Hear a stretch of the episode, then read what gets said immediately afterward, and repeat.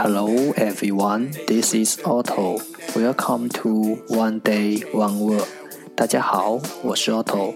您现在收听的是荔枝 FM 幺四七九八五六，图听每日十五分钟英语之每日一词。欢迎收听，欢迎订阅。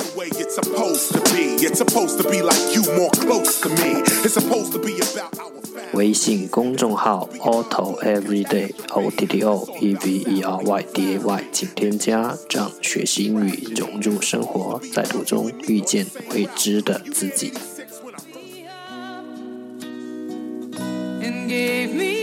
让我们一起简单的坚持每一天。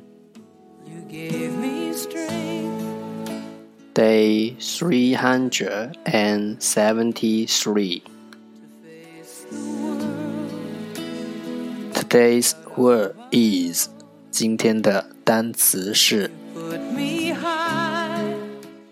capture capture c a p t u r e capture 动词捕获。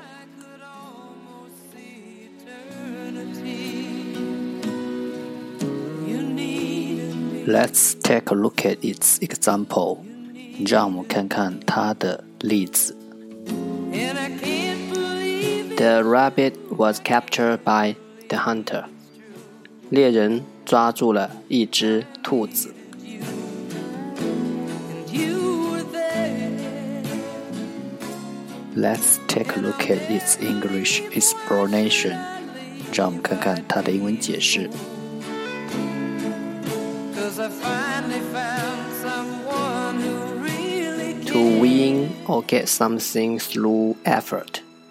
通过努力，through effort，赢得或获得某物。To win or get something，通过努力赢得或获得某物。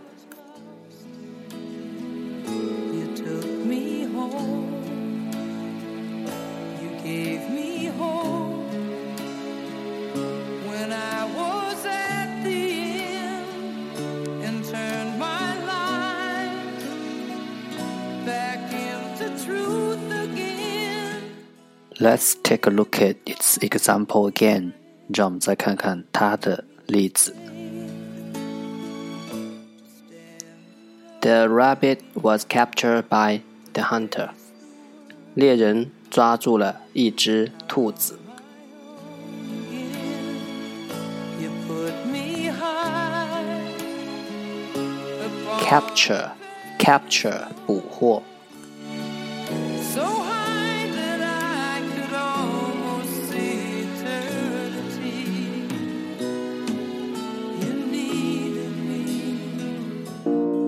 That's all for today. 这就是今天的每日一词。如果你喜欢我们的节目，请为我和那些愿意坚持的人点赞。欢和我一起用手机学英语，一起进步。See you next time. 再见。